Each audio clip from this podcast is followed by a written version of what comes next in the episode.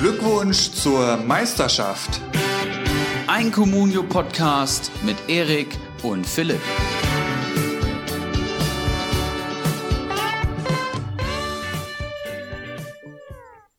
Die Marktwerte fallen ins Bodenlose. Große Teile der Manager in diesem fußballverrückten Land sind schon in der Sommerpause, doch rund um ein kleines Dorf mitten in Deutschland namens Hattenbach spitzt sich die Lage in den Tabellen so dermaßen zu, dass die nächsten zwei Spieltage wohl die anstrengendsten ihrer Communio-Karriere werden. Ich gehöre leider dazu und versuche mir hier heute die volle Dröhnung Zuversicht geben zu lassen, um das durchzustehen. Ibra alter Adler, heute bitte only positive vibes auch wenn es als Frankfurt-Fan momentan sehr schwer fällt. Wie geht's dir? Wie lief's am Wochenende? Moin. Ja, willkommen zu Folge 82, würde ich mal sagen. Du hast gerade schon die dramatische Lage angesprochen. Sonderfolge zu unseren drei Ligen auf jeden Fall. Es gibt viel zu besprechen. Ja, mein Wochenende war soweit eigentlich ganz in Ordnung, wenn man es außerhalb von Comunio und Fußball betrachtet, muss man sagen. Bei Comunio, ja, weiß ich nicht, 20 Punkte oder so geholt, Andrich und Friedel nicht gespielt.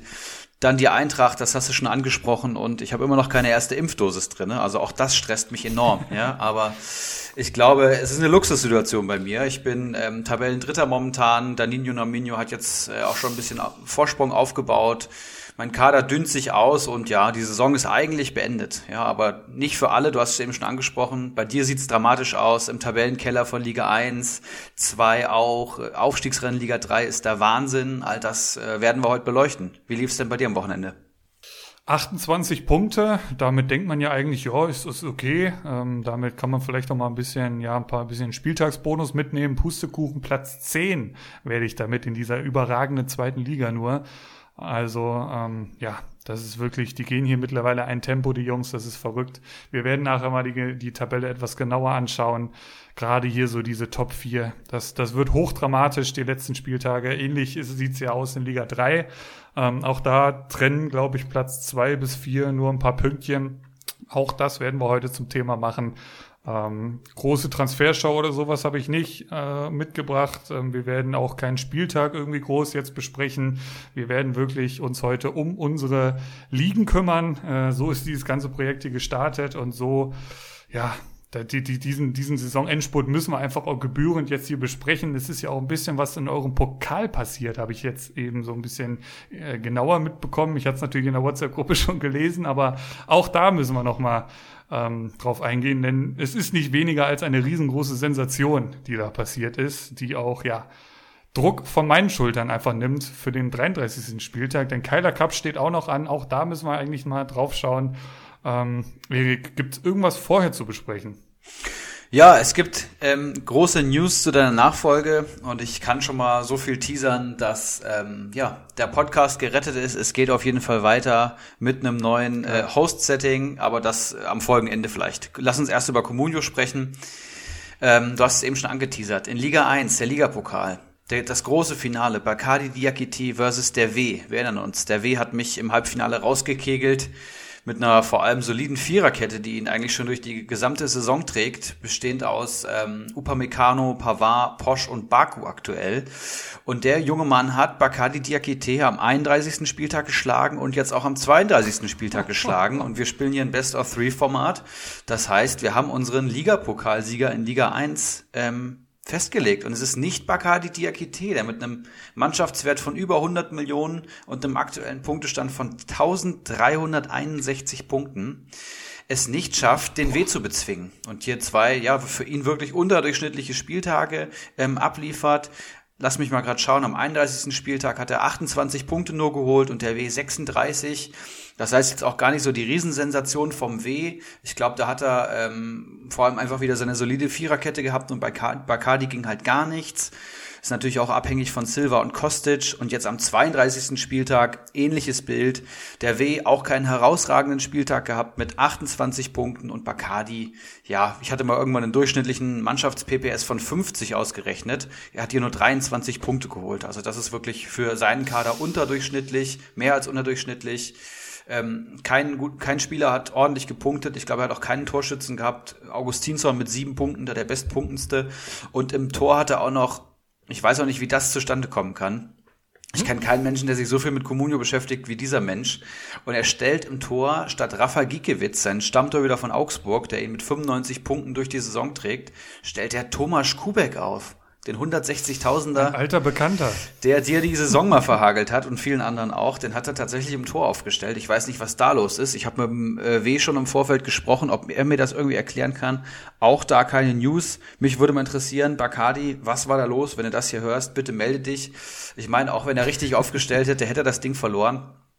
Aber summa summarum, ja, enttäuschend für ihn. Ich glaube, die ganze Community freut's. Das Triple ist verhindert, ja, das große Bacardi-Triple. Und ähm, du kannst am Wochenende sogar noch das Double verhindern. Ja, ähm, also wie gesagt, es, ist, es nimmt viel Druck von meinen Schultern, ähm, sonst, sonst äh, müsste ich ihm am Tri Triple verhindern. Das hat jetzt der W schon vollbracht. Also herzlichen Glückwunsch, der W, fantastisch. Er ist jetzt auch schon der zweite Pokalsieg, den ich mitbekomme von der W, ne? Genau. Der hat also ich, ich meine, genau, da hier auf der, auf der legendären Feier, die ich da schon mitmachen durfte, da wurde der W der Pokal, glaube ich, auch schon überreicht. Genau, das war die Saison, wo ich mich vor allem mit ihm gebettelt habe in beiden Wettbewerben. Stimmt. Und ich habe dann die Liga gewonnen und er hat den Pokal gewonnen. Auch von mir nochmal herzlichen Glückwunsch, habe ich, glaube ich, noch gar nicht gesagt. Sensationelle Leistung und äh, da ist mir wirklich richtig das Herz aufgegangen. Ich habe nicht auf meine Mannschaft geguckt am Wochenende, sondern eigentlich nur ähm, geschaut, ob der WS-Spieler irgendwie Torvorlagen haben. Und dann hat Pavard diese neun Punkte geholt, Baku mit einer Torvorlage und da ist mir echt das Herz aufgegangen. Ich meine, er hat den Bacardi jetzt hier geschlagen und in seiner Startelf standen Jorginho Rutter von der TSG Hoffenheim und ähm, Adams von Leipzig, der gar nicht gespielt hat, plus ein Drexler, der, der null Punkte holt. Und das reicht dann hier auch einfach zum Pokalsieg in Liga 1 und muss man wirklich sagen, das scheint sein Wettbewerb zu sein. Richtig geil. Fantastisch, fantastisch. Ähm, ja, Bacardi natürlich mit einem brutalen Team. Ähm, wollen wir uns das Team einfach mal genauer anschauen und, und einfach mal, ja, elegant rüberzuleiten, weil am Wochenende, 33. Spieltag, das Finale des Kyler Cups. Ja. Ähm, ja, alle unsere drei Ligen haben, äh, ich weiß gar nicht, wann der erste Spieltag war, ähm, vor der Saison äh, ja, wurde schon announced von uns mit in Zusammenarbeit mit einem fantastischen Sponsor namens Keiler Weißbier. Ähm, am dritten Spieltag ging's los, sehe ich hier gerade Runde eins ähm, und jetzt am 33. Spieltag geht eben dieser Cup zu Ende. Bacardi gegen mich, ähm, ein, ein, ich denke, würdiges Finale. Ich werde natürlich alles geben, da ich habe ein gutes Team beisammen. Ähm, vielleicht mit ein bisschen Glück, keine Ahnung, dass mein Kapitän Boyata mal ein Kopfballtor macht oder so. Ist er natürlich im Moment angeschlagen und schlagbar, Bacardi, aber er hat natürlich eine brutale Truppe. Ich sehe hier Kunja im Team, den hat er verkauft und Goretzka, den hat er verkauft. Also ist er wahrscheinlich sehr flüssig im Moment. Aber ähm, für die braucht man natürlich aktuell auch erstmal Ersatz, denn man darf nicht mehr von anderen Managern kaufen bei uns ab dem 30. Spieltag, sondern muss darauf hoffen, dass der PC was Vernünftiges auf dem Transfermarkt bringt. Gibt, hat er da schon nachgelegt? Jo, ich sehe gerade, ach du Scheiße, Erling Haaland. ja, er hat Erling Haaland geholt tatsächlich. Ähm, ich glaube, würdiger Ersatz kann man holen im Sturm. 20 Millionen äh, Marktwert und bei 207 Punkten steht er aktuell. Das heißt, er hat jetzt im Sturm Haaland und Silva, die zwei besten Stürmer nach Robert Lewandowski. Und ähm, ja, das Team liest sich trotzdem noch super gut. Ähm, Kostic im Mittelfeld 147 Punkte, ein Kunku im Mittelfeld 148 Punkte, Ginter in der Innenverteidigung 134 Punkte. Dazu noch so Preis-Leistungsmonster wie Hack, Lenz, Augustinsson und Schaderabek. Ja, das liest sich schon sehr gut. Maxi Arnold natürlich noch im Team mit 163 Punkten. Aber ich muss auch wirklich sagen, Philipp, ich glaube, eine bessere Chance wirst du nicht mehr bekommen. Denn Bacardi ist wirklich ähm, gerade, glaube ich, in seiner schlechtesten Saisonphase, habe ich zumindest das Gefühl. Ähm, der Kader ist unterdurchschnittlich am Punkten. Silva, ja, hat jetzt nicht getroffen. Kunja hat jetzt nicht getroffen. Im Mittelfeld hat mal keiner von ihm genetzt oder keine Torvorlage gehabt. Da kommt halt auch nichts bei rum, muss man auch mal sagen. Klar ist das jetzt nicht die Regel und ich glaube, wenn alles normal läuft, holt der gute Mann 40 Punkte locker. Aber ich glaube, es ist wirklich ein guter Spieltag oder es könnte ein guter Spieltag werden muss man halt jetzt schauen, was Haaland macht. Da geht es natürlich auch um alles und ist ein guter Transfer von ihm. Aber ich glaube, ähm, du hast Chancen. Muss man halt schauen, wird Haaland fit. Ähm, aber ja, ich, ich, glaube, es ist ja jetzt nichts Schwerwiegendes gewesen, was man so rausgehört hat. Es geht gegen Mainz. Also da sind schon ein paar Tore möglich, so ist nicht. Für Frankfurt, äh, für, für Dortmund geht es natürlich auch noch was, um was. Die wollen die Champions League fix machen. Ähm, von daher, das ist natürlich ein Einkauf, den ich erstmal ja entgegenwirken muss. Ich habe natürlich die Schwierigkeit, ich habe zwei Freiburger, die spielen gegen Bayern München, da ist alles möglich. Ich habe drei Berliner in meinem Team, Torun Hariga, Boyata und, und Dardai. Ähm, auch da ist von, von, ja, die holen zusammen 30 Punkte bis zu, äh, die holen zusammen drei Punkte. Alles möglich. Ich habe mir den Schick geholt mittlerweile wieder. Ähm, auch da ist viel Licht und Schatten. Also ja, es ist, es ist möglich, so ist nicht. Also ich habe jetzt auch keine Gurkentruppe, aber mein primäres Ziel ist natürlich auch ganz klar der Aufstieg. Da liegt der Fokus.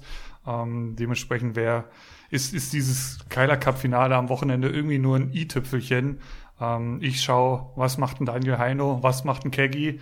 Ähm, aber da vielleicht später mehr zu, vielleicht noch zum Keiler Cup. Es geht natürlich um den großen, ja, Keiler Weißbier, ich nenne mal Napf, ähm, der ähm, graviert wird mit dem Namen des Siegers. Also ich sag mal so, ich habe jetzt nicht erwartet, dass ich das Ding hole und dass ich das Ding dann in meinem Zimmer stehen habe.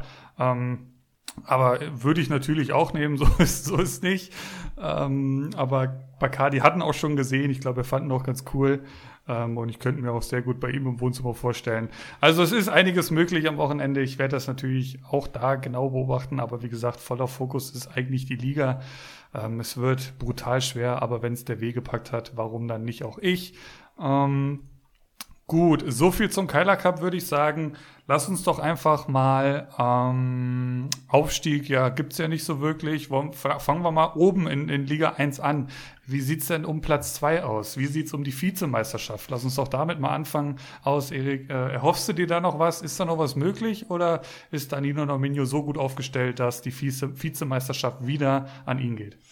Ja, ich glaube tatsächlich, dass ich das nicht mehr schaffen werde. Er hat jetzt noch äh, André Kramaric verpflichtet und ähm, ich glaube, Bailey hat gerade einen gebrochenen C, das heißt, er kann einfach Tyram, Kramaric und Wekost aufstellen und hat dann noch so Spieler wie Lacroix und Demir bei im Kader. Und ich glaube, ein Schandkrebs da hinten noch rum dann ähm, ist das einfach der deutlich bessere Kader als meiner, muss man sagen. Mannschaftswert auch 20 Millionen höher. Ich habe halt auf Cordoba und auf Schick gebaut, die wirklich in den letzten Wochen nicht so punkten, wie man sich das erhofft hat, muss man sagen. Ich habe mir noch, ich habe mir noch einen Hofmann geholt. Auch da kam bisher wirklich wenig. Ja, und habe halt Spieler, die vor allem über die lange Distanz einfach ein tolles Preis-Leistungs-Verhältnis bieten, aber jetzt gerade für den Endsport ist er mit, seinen, mit seinem Top-Sturm natürlich besser aufgestellt. Und ich glaube, dass das machen wird, ehrlich gesagt. Ich glaube nicht, dass ich die zwölf Punkte noch aufholen kann. Und äh, hoffe tatsächlich, dass ich noch vorm W bleibe. So wie der jetzt hier wieder losgelegt hat, ähm, habe ich da fast ein bisschen Angst. Aber es sind auch nur noch zwei Spieltage in Anführungszeichen. Deswegen, ich habe jetzt hier auch 40 Punkte Vorsprung knapp. Da mache ich mir jetzt wenig Gedanken. Also ich glaube vermutlich, äh, die, die Top 4 wird so bestehen bleiben. Das heißt, Bacardi wird's, wird die Meisterschaft holen. Das steht ja schon seit Spieltag 1 eigentlich festgefühlt. Danilo Nominho äh, überholt mich im Schlussspurt und wird Zweiter. Ich werde dann äh, Dritter, das, das Treppchen komplettieren und dann Pokalsieger der W auf Platz 4, gefolgt von Kawasaki Frontale. Da wird sich vermutlich nichts mehr dran ändern. Danilo Nominho, der auch irgendwie so lange über die Saison hinweg so ein bisschen in Lauerstellung war, oder? Also der war doch jetzt nie wirklich da oben dabei, oder, oder habe ich das falsch in Erinnerung? Nee, Ende der Hinrunde war er tatsächlich Vierter, glaube ich, und war auch immer auf jeden Fall im oberen Drittel äh, dabei. Da gehört er auf jeden Fall auch hin. Mhm. Aber ich glaube, sein schlechtester Platz über die ganze Saison war halt Achter. Das heißt, er war von Anfang an da oben irgendwie mhm. dabei und hat dann wirklich auch ein paar echt gute Transfers gehabt und er baut ja immer sehr auf, auf, auf Big Guns, sehr auf Stürmer und wenn er halt seinen Top-Sturm dann hat, und der halt auch läuft, dann ähm, läuft es bei ihm auch. Und er war halt die ganze Zeit Dritter, ja, in Lauerstellung, hast du schon gesagt, zwischenzeitlich auch mal kurz wieder Vierter. Und jetzt am 30. Spieltag hat er mich halt überholt und ja, scheint so, als ob er es machen wird. Ja, herzlichen Glückwunsch da in die Richtung, auch wenn es natürlich noch nicht in trockenen Tüchern ist. Gibt es jetzt noch was auf dem Weg in den Tabellenkeller, was man erwähnen sollte, beziehungsweise wo geht der Tabellenkeller in Liga 1 denn los? Ja, das ist eine gute Frage. Ich muss hier auf jeden Fall mal ähm, auf jeden Fall noch Bolek erwähnen, der einen ja, Komet kometenhaften Aufstieg hatte, will ich mal fast sagen. Also wenn man dem seinen Saisonverlauf mal skizziert, dann ist er wirklich auf Platz 18 gestartet und ähm, war tatsächlich auch bis zum 18. Spieltag 18. Ja, das heißt, der hat die Hinrunde des, des Grauens gespielt, der hat 298 Punkte die gesamte Hinrunde geholt, habe ich mir aufgeschrieben. Das ist wirklich unterirdisch, selbst für Liga 1. Ähm, was heißt selbst für Liga 1? Das ist ja Bullshit. Aber ähm, das ist wirklich schon ein sehr, sehr schlechtes Ergebnis und Bolek eigentlich auch ein guter Manager, der immer seine, seine Top-Picks hat über die Saison. Und dann ging's halt los. Beginn der Rückrunde, ab 19. Spieltag ähm, ging's bergauf und jetzt ist er im Endeffekt an diesem Spieltag mit einem 57-Punkte-Spieltag auf Rang 7 gesprungen. Ja, das heißt, der hat jetzt elf Plätze über die Rückrunde gut gemacht, was absolut phänomenal ist. Steht bei 764 ja. Punkten und hat damit ja schon über 500 Punkte geholt in der gesamten Rückrunde. Und wenn er die Saison halt so durchgespielt hätte, dann wäre er irgendwo ja mit mir oben gelandet, mit Norminho oben gelandet, hinter Bacardi irgendwo. Aber so ist es wirklich ein kometenhafter Aufstieg, kann man hier echt mal loben und äh, herzlichen Glückwunsch in die Richtung auf jeden Fall. Grillitsch sehe ich hier, ein, ein Johnny Schmid sehe ich hier, ein Brekalo, der natürlich ja mit Man of the Match war an diesem Wochenende mit 21 Punkten, Wahnsinn. Ein Benzobaini, der mir nach wie vor sehr gut gefällt, ein Brooks hinten drin, Tapsoba, also das sind schon wirklich richtig, richtig gute Spieler. Ähm, also das äh, wirklich ein Fingerzeig für alle die, die da unten drin hängen. Es ist nicht unmöglich, sich da unten wieder rauszukämpfen mit, mit wenig ähm, Material, sag ich mal. Also wirklich Chapeau, ähm, Platz sieben und äh, gut, zu Geronimo Jim sind es noch ein paar Pünktchen, aber wer weiß, was noch passiert. Der hat am Wochenende sieben geholt, äh, Bolek 57, also noch so ein Spieltag und er hatten schon. Ähm, ja, Glückwunsch. Ähm, weiter, be begleite uns weiter in die in den Tabellenkeller. Ja, also Tabellenkeller fängt für mich jetzt an, würde ich mal sagen. Äh, die letzten vier machen ja die Grillfeier. Das heißt, müssen dieses legendäre Sommerfest äh, mit ausrichten und finanzieren. Das heißt, das sind so die, die, die schlechten Plätze, würde ich mal sagen, Liga 1. Und da haben wir momentan in der Verlosung alles ab Platz 14 drinne. Ja, das heißt, nach Moneymo würde ich den Schluss, Schlussstrich ziehen. Der steht bei 731 Punkten auf Platz 13. Und da geht's weiter auf Platz 14 mit 687 Punkten Sebeltar. Der tatsächlich Stand jetzt ähm, über der Grenze ist, ähm, fünf Punkte vor Icarus und damit wäre er weder einer, der die Grillfeier ausrichten muss, noch ein Absteiger. Ich drücke ihm die Daumen. Dann haben wir Icarus mit 682 Punkten auch das ist eng, ja. Das heißt, er hat jetzt knapp äh, 18 Punkte Vorsprung vom, vom Abstieg. Ähm, momentan Ritt auf der Rasierklinge kann man es nennen, aber die Grillfeier wird er momentan mit ausrichten. Und dann sehe ich hier vor allem noch Havanna, 664 Punkte im Windschatten von Icarus. Und die drei werden praktisch den dritten Abstiegsplatz aus, unter sich ausmachen, ja. würde ich sagen. Und für mich sicher abgestiegen sind King Watzlaw von Oettinger mit 583 Punkten. Der, ja, ich will nicht sagen, dass er mich enttäuscht hat, aber ich würde mal sagen, er konnte seine herausragende Zweitligasaison nicht bestätigen. Der hat wirklich äh, top performt, ist ja äh, verdient aufgestiegen, ich glaube sogar als Meister. Harzer, ja. Harzer 96 sehe ich hier als Accountname, ganz hervorragend. ähm, und ähm, ja, konnte es nicht bestätigen, Liga 1. Ist ein hartes Pflaster, das äh, haben ja schon mehrere kennengelernt, ne, Philipp? Ähm, und wird wieder absteigen in Liga 2 in seine ja, Startposition, würde ich mal sagen. Und da ist es der Flutschfinger, der wohl als letzter durchs Ziel geht, der ja schon mehrere Abstiege fast, äh, der, der schon mehreren Abstiegen von der Klinge gesprungen ist. Ich erinnere mich da an einen Sancho-Transfer, den hat er für dreieinhalb Millionen von einem direkten Konkurrenten gekauft und der Rest ist Geschichte. Ähm, hat immer diese einen oder anderen Pick drin gehabt, der ihn komplett rausgerissen hat, aber diese Saison wird es auf keinen Fall reichen, auch wenn er jetzt nochmal Klostermann am Wochenende hatte mit ähm, elf, elf geholten Punkten, aber insgesamt im Kader hier, glaube ich, auch nur sieben Stammspieler. Das ist wirklich auch die schlechteste Saisonleistung in Liga 1, der niedrigste Mannschaftswert und deswegen wird es für King Watzlaw und Flutschfinger runtergehen und Sebelta, Icarus und Havanna machen den Rest unter sich aus. Und wenn ich jetzt da einen Tipp abgeben müsste, würde ich sagen, Sebelta bleibt drin, der hat Kalajdzic, der hat Radonjic, der noch ein Spiel mehr hat und gut drauf ist. Der hat einen Petersen, der jetzt wieder getroffen hat. Ähm, könnte was werden. Dann habe ich vor allem Icarus, ähm, finde ich einen schwierigen Kader. Hier sehe ich vor allem Neuhaus, Kempf, Sinkgraven, Haidara. Und das sind ja dann schon fast so die, die, die Top-Picks. Ja, also Kempf, Neuhaus und Haidara hier die Leistungsträger. Ich weiß nicht, ob einer von denen nochmal ein Tor erzielen wird. Ansonsten ist das auch so eine, so eine PPS-Truppe, würde ich mal sagen. Und jetzt im Abstiegskampf kann ich mir vorstellen, dass Tore mehr wert sind. Der muss auf jeden Fall nochmal deutlich mehr zittern. Und Havanna ist für mich auch der schlechteste Kader von den dreien. Auch wenn dann Christoph Baumgartner und ein Fabian Klos im Kader hat, die für mich in der Rückrunde eigentlich ordentlich Lärm gemacht haben. Baumgartner steht bei 111 Punkten, Klos steht bei 96 Punkten, finde ich auch herausragend. Das ist wirklich gut. Er hat noch Elvis Reckspitzschei mit 95 Punkten. Köln hat ein leichtes Programm. Christian Günther ganz gut drauf. Und dann fällt hier auch der Hammer jetzt wo ich den Kader hier wieder gelesen habe, muss ich meine Meinung fast wieder ein bisschen revidieren. Finde ich nicht schlecht, auch wenn Rex Spitzer jetzt nicht gespielt hat. Aber ich würde mal sagen, es geht runter der Havanna. Ja, also so wie die Tabelle jetzt ist, ähm, wird es vermutlich ausgehen. Ich kann mir vorstellen, dass mhm. Icarus noch Sebelta überholt.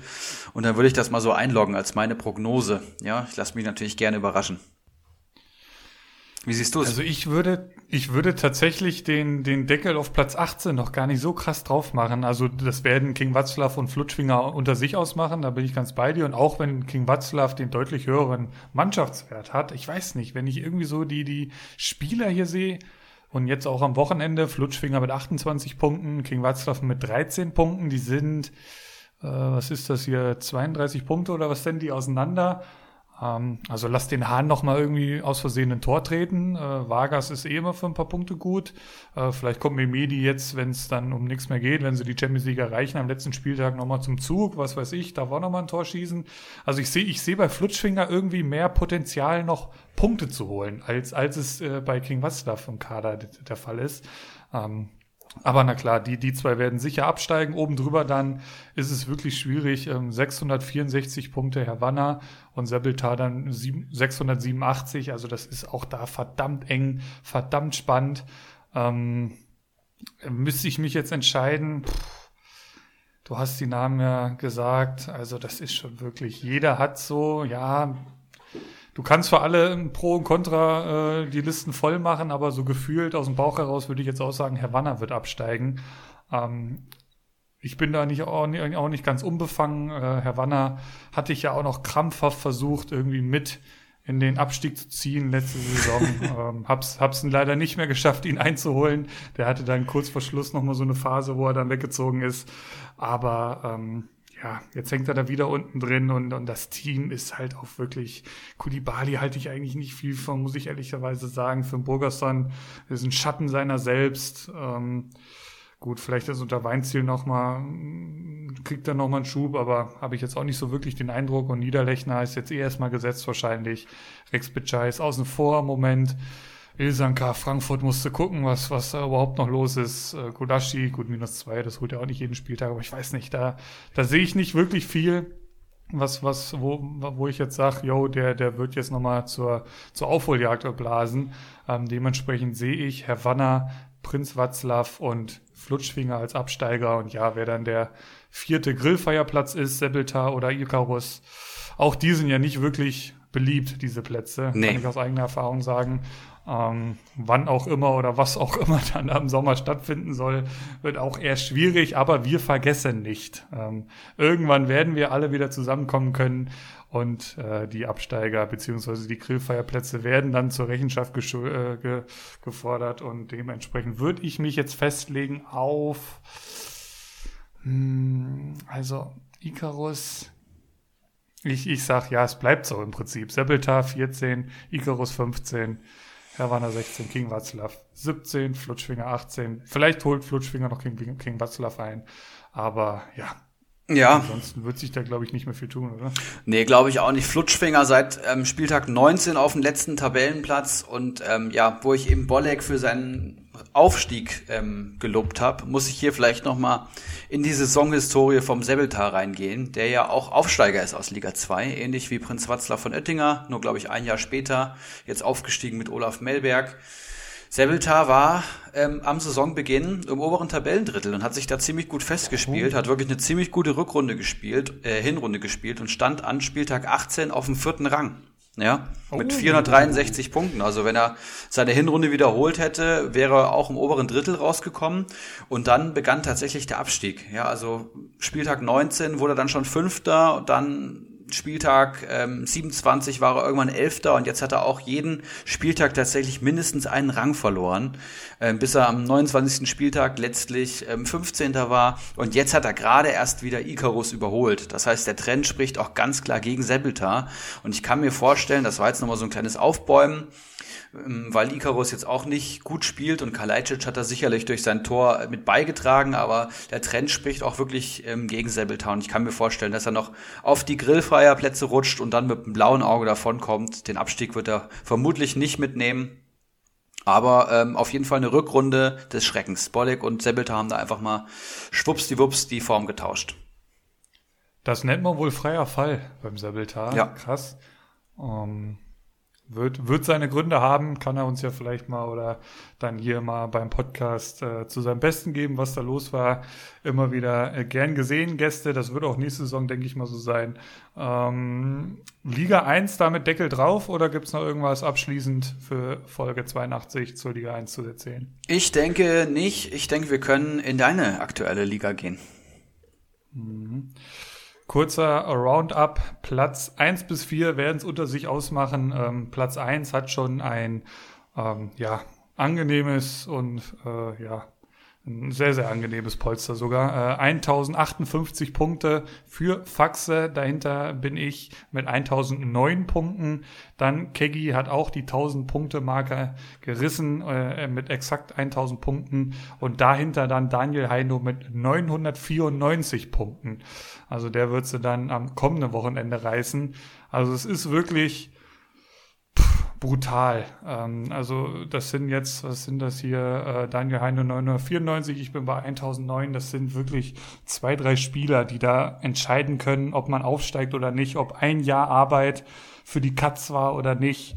Ähm, also es wird hochdramatisch. Ich denke, der, der Meister steht fest. Faxe, schauen wir mal kurz ins Team. Wekos vorne drin, Diaby vorne drin, Maxi Philipp vorne drin, ähm, Dahut, Askasiba und Keitel im Mittelfeld jetzt am Wochenende gespielt. Hinten drin Janis Horn, Baku, Sanjis, der ein richtig starkes Spiel gegen Frankfurt gemacht hat, Tapsoba und Baumann, der auch immer wieder für ein paar Punkte gut ist. Ähm, ich glaube, da wird nichts mehr anbringen, ehrlich gesagt. Ähm, Weghorst, ja, ist ja eigentlich eher schon schwach drauf in letzter Zeit ähm, und, und hat trotzdem die 200-Punkte-Marke schon gerissen. Ähm, ich schaue jetzt hier mal kurz. 3, 2 und davor hat er getroffen, 9 Punkte. Genau die letzten zwei Spieltage hat er nicht getroffen. Das ist ja für Weghorst schon ja, eine Durststrecke. Jetzt geht's gegen Leipzig, danach dann gegen Mainz. Ähm, zumindest mal gegen Mainz. Gut, Leipzig ist natürlich defensiv sehr stark, aber gegen Mainz wenn es dann da nur noch um die goldene Ananas geht, ist da bestimmt noch was drin. Ähm, ja, dementsprechend Glückwunsch zur Meisterschaft an Faxe und dahinter, ja, mach, mach du die Analyse. Mir ist, es, mir ist es schon zu dramatisch und zu anstrengend, darüber zu reden. Es ist halt ähm, deutlich enger, als ich es erwartet hätte. Ich war mir eigentlich ziemlich sicher, dass ihr euch von Daniel Heino dann absetzt und dann ist irgendwann Ruhe im Puff, sozusagen. Aber jetzt sehe ich hier Ulrich H 1009 Punkte Platz 2, Keggy 1000 Punkte Platz 3 und Daniel Heino 994 Punkte Platz 3. Mannschaftswerte 69, 73 und 62 Millionen und ja, die Kader sind alle sehr, sehr nah beieinander. Das heißt, du hast gesagt, es entscheiden jetzt Einzelleistungen. Ich kann mir vorstellen, dass eine rote Karte, rote Karte jetzt in den nächsten oh beiden Gott. Spielen was entscheiden könnte. Aber auch sowas wie jetzt ein Brekalo, der auf einmal dreimal aus dem Nichts trifft und wo du dir denkst, das, das könnte auch entscheidend sein, so, so einen richtigen Peak nach oben. Aber gehen wir die Kader vielleicht einzeln durch. Bei dir sehe ich mittlerweile Schick und Silver vorne in der Doppelspitze. Ich glaube, Schick und Silver ähnliche Erwartungen vom ähm, am Saisonanfang in beiden Teams und im Endeffekt holt André Silva 218 Punkte und ein Patrick Schick nur 103 Punkte. Da haben sich, glaube ich, alle deutlich mehr erhofft und ich glaube auch die Verantwortlichen von Bayer Leverkusen. Ich habe ihn ja selber am Kader, es ist momentan echt ein Trauerspiel, auch ohne Alario. Der hat in den letzten fünf ähm, Spielen, lass mich gerade mal schauen, sieben, zehn Punkte geholt. Also ein Zweier PPS in den letzten fünf Spielen. Das ist halt alles andere als ein Topstürmer. Insgesamt auch, glaube ich, ähm, neun Saisontore. Auch da geht deutlich mehr bei Bayer Leverkusen. Und André Silva natürlich das, das Gegenbeispiel. Ne? Also Wahnsinn, wahnsinnige Performance diese Saison. Im Mittelfeld hast du Grillic, Santa Maria, Höfler und Kostic. Ähm, das liest sich super. Kostic, die Eintracht generell ein, ein, sehr lukratives Restprogramm mit Schalke und Freiburg. Also ich glaube, Kostic und Silva sind hier auch mal wieder deine Zünglein an der Waage wenn Frankfurt die sechs Punkte holt, die ich mir erhoffe, dann werden die beide, werden die beide auf jeden Fall Torbeteiligung sammeln und dann wird es auch gut für dich laufen. Ja, Freiburg eigentlich auch kein schlechtes Restprogramm, glaube ich. Die haben noch die Eintracht und äh, lass mich gerade mal schauen. Ich habe doch hier mir irgendwas aufgemacht. Die Eintracht. Freiburg äh, gegen Bayern jetzt erstmal. Bayern ah ja, Frankfurt. genau. Und Bayern wissen wir ja, schwer. wenn die ähm, wenn die Meister geworden sind, und so ist es ja traditionell eigentlich, dann darf auch noch mal praktisch die B11 an, dann wird noch mal ein bisschen Abschiedstournee gespielt. Ich kann mir vorstellen, dass ein Lewandowski alles spielen wird, was geht und dass die den beliefern werden mit Bällen, was geht und dass die auf jeden Fall noch gewinnen wollen. Aber es ist auch kein Geheimnis, dass solche Mannschaften dann nicht mehr auf dem ähm, Level spielen, auf dem sie vorher gespielt haben. Ja, Und ansonsten finde ich den Kader nach wie vor stark. Ich finde, das ist ein Aufstiegskader. Ich finde, du hast es verdient. Du hast jetzt noch Boyata, Dada und Toro Nariga im Kader. Die haben noch ein Spiel mehr. Die spielen jetzt am Mittwoch noch gegen Schalke. Und gegen Schalke ja. holt, glaube äh, glaub ich, das durchschnittliche Team irgendwie 55 Punkte. Schalke, Köln, Hoffenheim. Das ist halt auch herausragend. Das ist super gemanagt, dass du da nochmal Boyata und Toro Nariga verpflichtet hast. Und Dada auch noch kurzfristig, glaube ich, ne? Ja. der ja mittlerweile über 5 Millionen wert ist. Auch das ein Wahnsinn. Knoche ganz solide, Trapp im Tor.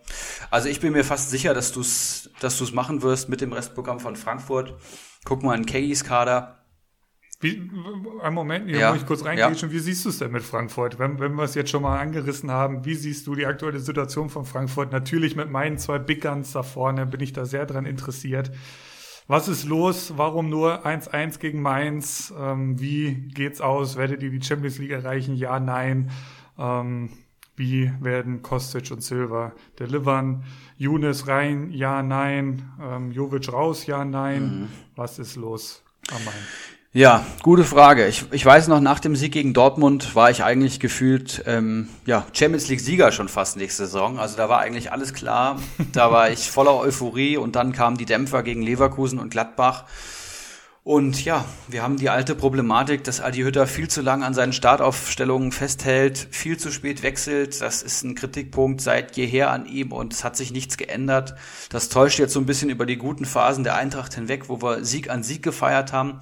Aber auch wir alle wissen, Mainz ist ein absolutes Top-Team in der Rückrunde und das 1-1 hinten raus wahrscheinlich dann eher noch glücklich hätten wir uns, glaube ich, ja. nicht beschweren dürfen, wenn wir es wenn wir's verlieren. Mainz hat auch noch einige Chancen liegen gelassen. Ich habe es komplett äh, 90 Minuten geschaut gestern.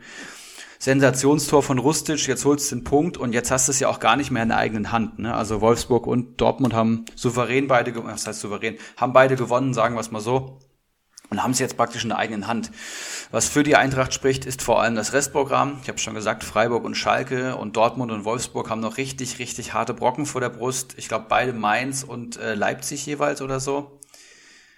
Nee, Dortmund hat Mainz und Leverkusen, genau, und Leipzig hat Wolfsburg und Union Berlin. Ja, aber von Leipzig reden wir ja gerade gar nicht. Was erzähle ich denn hier? Leipzig und Mainz hat Wolfsburg noch, genau was halt wirklich Top-Teams sind und du musst jetzt eigentlich hoffen, dass du die sechs Punkte geholst gegen Freiburg und Schalke. Gegen Schalke musste, kann ich sie, glaube ich, jetzt schon fest einplanen, sage ich jetzt mal hochnäsig. Und gegen Freiburg kann, glaube ich, jeder stolpern. Deswegen auch das wird ein Zünglein an der Waage sein, aber summa summarum ist, wenn Wolfsburg und Dortmund ihre Spiele gewinnen, hat die Eintracht keine Chance mehr und wir spielen Europa League. Ja, das ist so ein bisschen ein Dämpfer gerade, muss man sagen. Jetzt kann man sagen, ist ja trotzdem ein tolles Ergebnis für die Eintracht, ja, aber nach dem, was bis zur, bis zum Trainerwechsel von Adi Hütter passiert ist und was danach passiert ist, ist es halt schon sehr, sehr tragisch und ich sehe vor allem gerade die negativen Eigenschaften von Adi Hütter hervorstechen. Ich frage mich, warum Younes so spät reinkommt, ähm, warum überhaupt wieder nur von der Bank kommt, warum Jovic jedes Spiel von Anfang an kommt. Da kommt wirklich wenig bei rum bei ihm. Ich glaube, Comunio-technisch auch. Sechs Punkte in den letzten vier Spielen oder so. Auch das ist dünn und Younes war ja bis zu seiner Verletzung der Zehner. Ne? Also da hat man auch gar nicht mehr über Kamada geredet. Ich erinnere noch an das Tor gegen Bayern. Das war halt ein Spielentscheider. Das war halt vor allem der, der der Nationalmannschaft. Genau, der der Eintracht das das Ballbesitzspiel beigebracht hat so ein bisschen oder ermöglicht hat, will ich mal sagen, dass wir auch einen tiefstehenden Gegner wirklich spielerisch bearbeiten konnten. Das war halt für mich, das kam durch Armin Younes, weil der halt Lücken reißt, weil der beweglich ist, weil der kreativ ist, weil der eine Spielintelligenz hat und ballsicher ist und das fehlt halt gerade und dann spielst du halt mit zwei Stürmern und flankst da rein, aber hast irgendwie hinter diesen zwei Stürmern auch nur Kostic, der irgendwie Betrieb macht. Das hat mich irgendwie an alte Zeiten erinnert und hat uns auf jeden Fall jetzt auch zurückgeworfen. Ich finde es schwierig. Ähm, mit dem Punkt gegen Mainz bin ich zufrieden. Dass Dortmund und Wolfsburg gewinnen, ja, ist vermutlich logisch und ja, jetzt heißt es hoffen, hoffen, hoffen. Ähm, aber ich bin ganz zuversichtlich, dass vielleicht Wolfsburg noch einmal stolpert und dass wir es dann irgendwie schaffen. Ähm, die Eintracht ist in den ja, meisten Momenten, in den Crunch Times ist sie eigentlich immer da und ich kann mir auch vorstellen, dass wir jetzt da noch die sechs Punkte holen. Aber ja, das ist nur meine bescheidene Meinung und vielleicht auch mehr meine Hoffnung.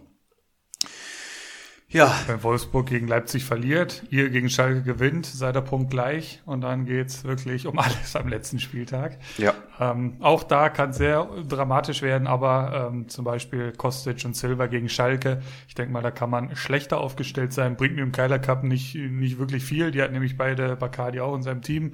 Aber ich denke mal, hier für die Liga, da muss es knallen. Da muss es für, für die Eintracht knallen. Wenn du in die Champions League willst, musste Mainz eigentlich auch schon schlagen, aber über Schalke brauchen wir nicht reden.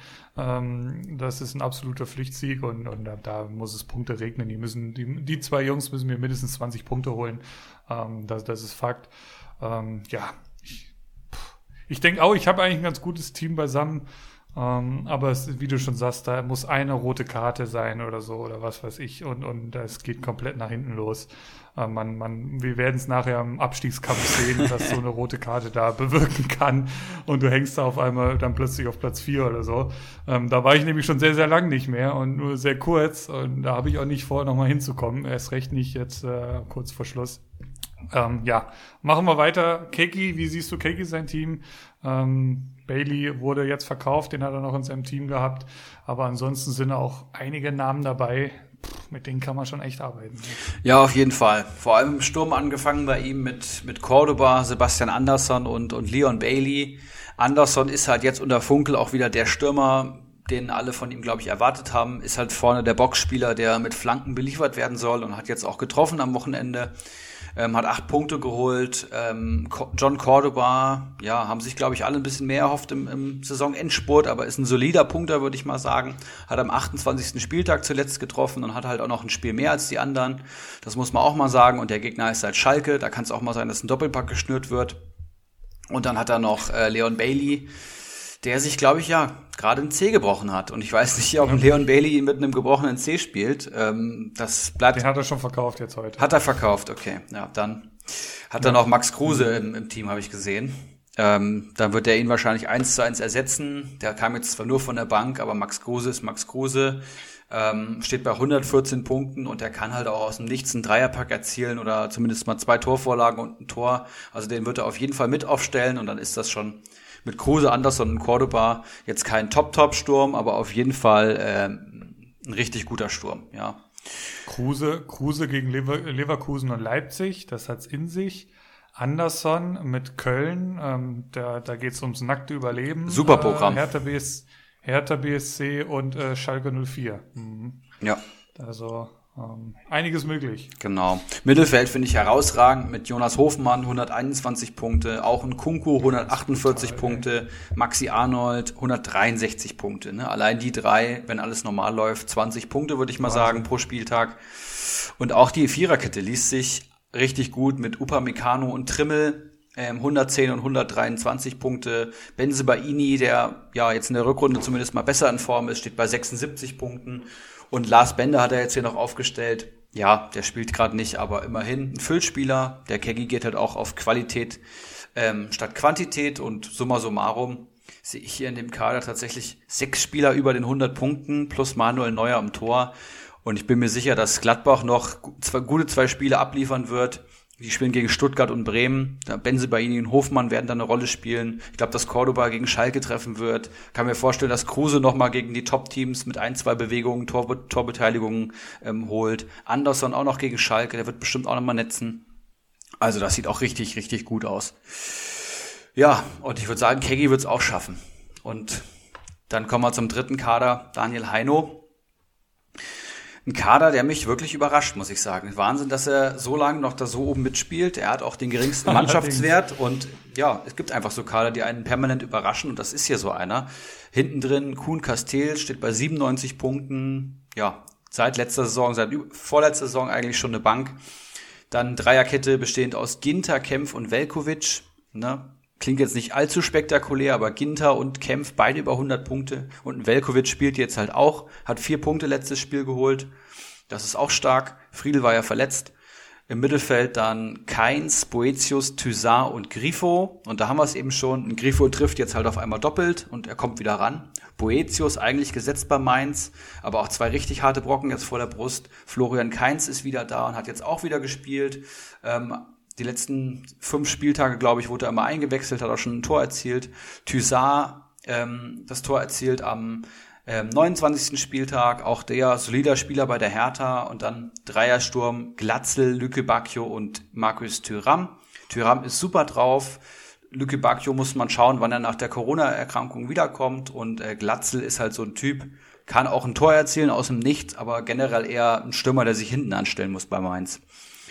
Und wenn ich das mit euren Kadern vergleiche, fehlen mir einfach die Big Guns. Der muss jetzt ja eigentlich hoffen, dass das Begriffe was passiert, dass ähm, Jovic, den er jetzt, glaube ich, gekauft hat, vielleicht trifft für die Eintracht, aber ich glaube eher, dass wir auf die zwei Zehner jetzt gehen werden.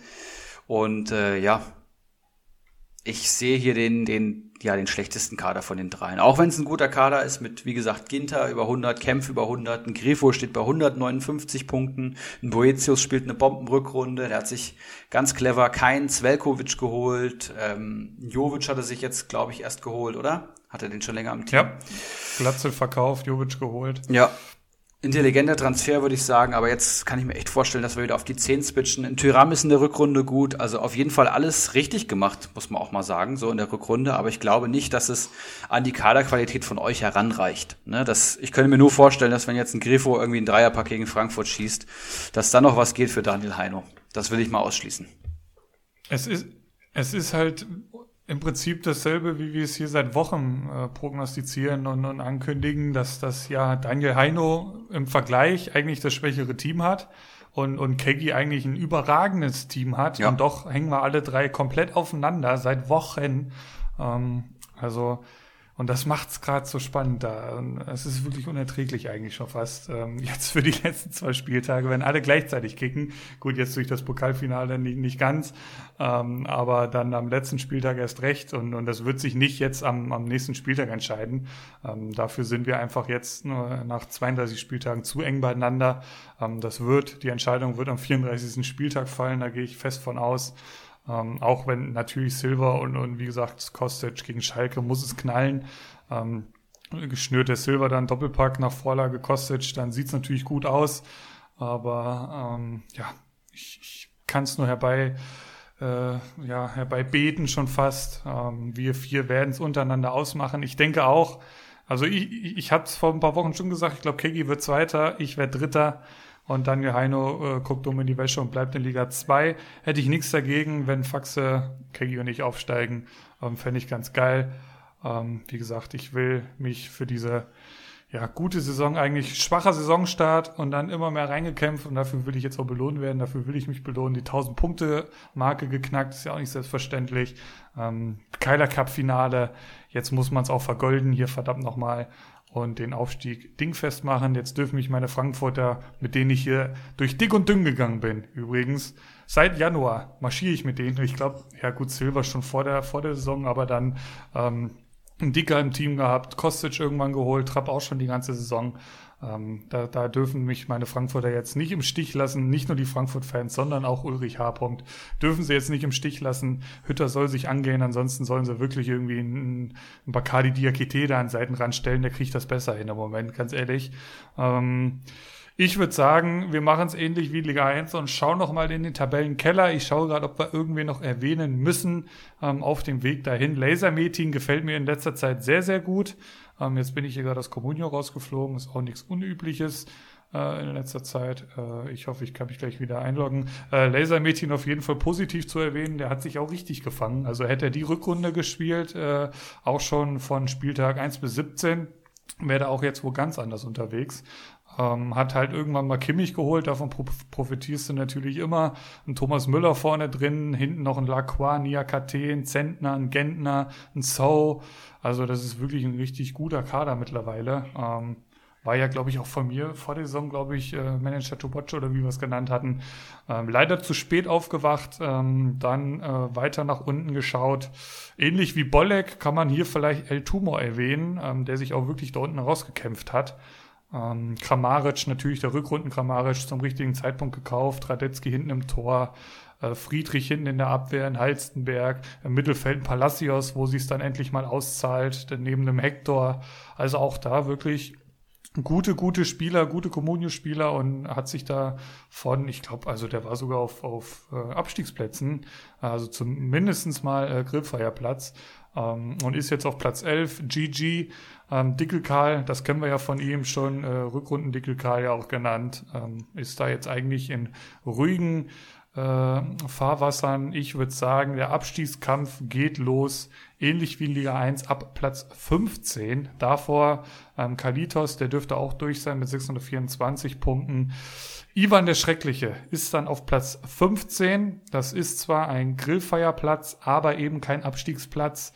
Und da hat er sich jetzt äh, hochgekämpft. Auch das war lange Zeit nicht so zu erwarten, war letzte Saison schon Platz 18, hat die rote Laterne hier noch und kämpft sich jetzt kurz vor Schluss am White Shark vorbei. Eieiei. Schauen wir einfach nur auf den vergangenen Spieltag. Ivan der Schreckliche 32 Punkte geholt. Das sind ganz, ganz wichtige Punkte im Abstiegskampf und der White Shark eben nur elf. Und wir hatten schon angekündigt, da hat einfach eine rote Karte dem so dermaßen den Spieltag versaut. Und zwar von Dingchi. Der holt am Spieltag minus 13 Punkte. Der Mann kostet 280.000. Den hat er aufgestellt neben Piontek. Und der, ja, stürzt White Shark in den Abgrund. Ähm, anders kann man es wirklich nicht sagen. Wird von Ivan der Schreckliche überholt. Schauen wir kurz mal bei dem ins Team, bevor wir zum White Shark kommen. Äh, Wolf vorne drin, äh, richtiger Zeitpunkt. Gut, jetzt äh, hat er nicht gespielt oder glaube ich noch eingewechselt, bin mir gar nicht sicher. Ähm, Brekalo natürlich, 21 Punkte, Dreierpark, Wahnsinn. Äh, dahinter dann Amiri, der ja nicht unbedingt gesetzt ist, aber trotzdem vier Punkte holt. Den hat er auch schon, glaube ich, seit Saisonstart hält er den im Kader. Mir wäre es zu heiß. Er zieht's durch. Moisander hat jetzt sechs Punkte geholt. Ähm, gut, Sommer hat er noch im Team, der hat minus sechs geholt. Der, die wurden ja abgeschossen von den Bayern. Ähm, das wird jetzt die letzten zwei Spieltage wahrscheinlich auch nicht passieren. Ich schaue mal kurz. München-Gladbach spielt gegen Stuttgart und Bremen. Da kann man vielleicht noch mal ein paar Punkte mit dem Sommer mitnehmen. Ansonsten ja, Embolo vorne drin. Delaney hat er noch im Mittelfeld. Ein Barcock, wenn es mit den zwei Zehner vielleicht wieder eher gespielt wird, kann der davon profitieren. Vielleicht kommt er noch mal für Durm rein. Wer weiß das schon. Ich denke auch, dass sich da ein bisschen was ändern würde in der Startaufstellung jetzt für die letzten Spieltage bei Frankfurt. Ja, und was machen wir mit Wojciech, Erik? Das ist eine sehr gute Frage. Der hat ähm, die Saison eigentlich ganz gut begonnen. Ich habe hier auch mal in den Saisonverlauf geschaut und hat ähm, ja die Hinrunde auf Rang 13 abgeschlossen. Für einen White Shark, ja. glaube ich, absolut solide. Am Saisonbeginn auch hoch eingestiegen, war mal Sechster zwischenzeitlich als beste Saisonplatzierung und war immer solide im Mittelfeld. Hat sich dann sogar Beginn der Rückrunde hochgearbeitet auf den elften Platz und war da eigentlich so sieben oder acht Spieltage in ruhigen Fahrwassern. Und dann seit Spieltag elf ging es wirklich kontinuierlich bergab innerhalb von vier Spieltagen hat er fünf Tabellenplätze verloren und war auf einmal 15. Das jetzt vier Spieltage und jetzt Katastrophenspieltag Spieltag Ehren Dingchi wird in der 84. eingewechselt und geht mit Sofascore 4,7 und minus 13 Punkten vom Platz das ist wirklich eine Backpfeife für jeden Communio-Manager. Und gerade in der Situation, ne? Und dann muss dann auch noch so unwahrscheinlich, dass sein direkter Konkurrent auf einmal Josip Brekalo im Kader hat, der einen Dreierpack erzielt. Ich glaube, der hat in seiner gesamten Saisonkarriere vorher noch niemand einen Doppelpack erzielt. Und da haut er einfach mal einen Dreierpack gegen Union Berlin raus und schießt den White Shark da halt auf den direkten Abstiegsplatz. Die haben beide fast exakt den gleichen Mannschaftswert und jetzt hat Ivan auf einmal acht, äh, acht Punkte Vorsprung und hat das bessere Momentum. Wer weiß, was bei Brekalo jetzt noch passiert. Ähm, Ivan hat einen Embolo im Kader, der kann jetzt letzten Spiel nochmal aufdrehen. In Amiri muss man schauen, was passiert. Moisander hat jetzt gespielt, Schlotterbeck und Schaderabek. Auch noch okay Gegner. Auch wenn Sommer minus sechs Punkte gegen die Bayern geholt hätte. Sonst hätte Ivan wahrscheinlich über 40 Punkte ungefähr geholt. Und ähm, ja, wäre noch weiter davon gezogen. Aber was macht der White Shark jetzt?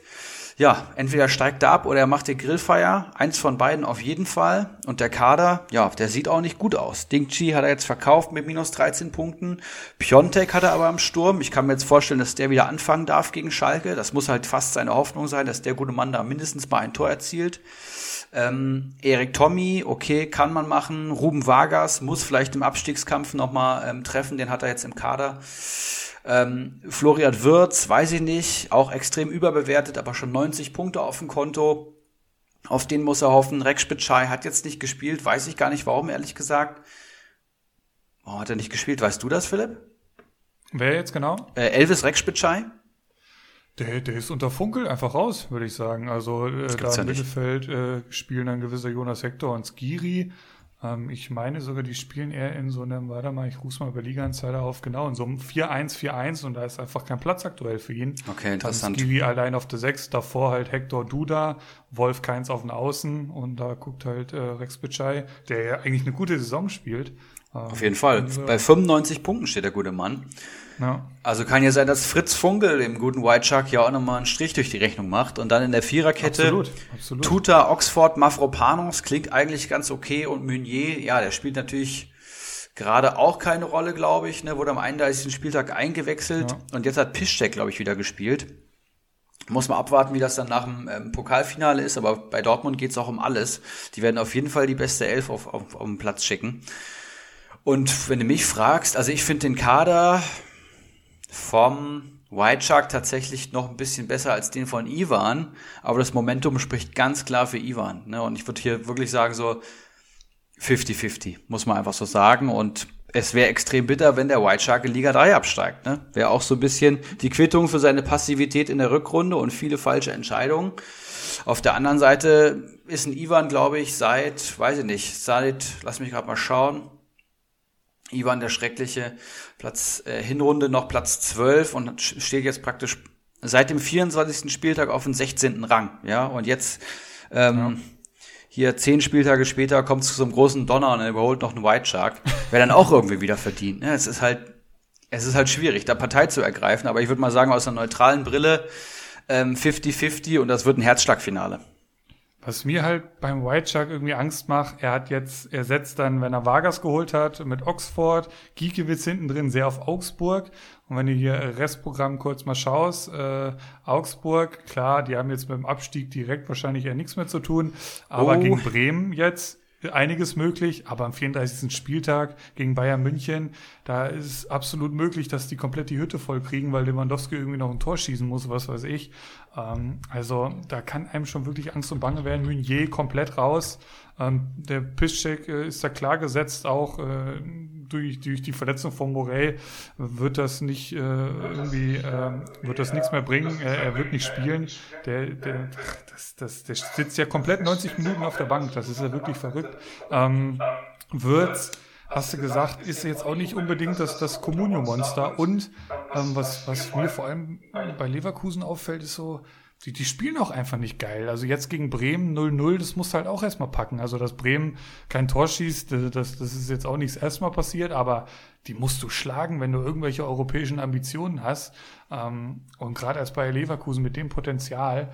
Und das ist halt schon wirklich dünn.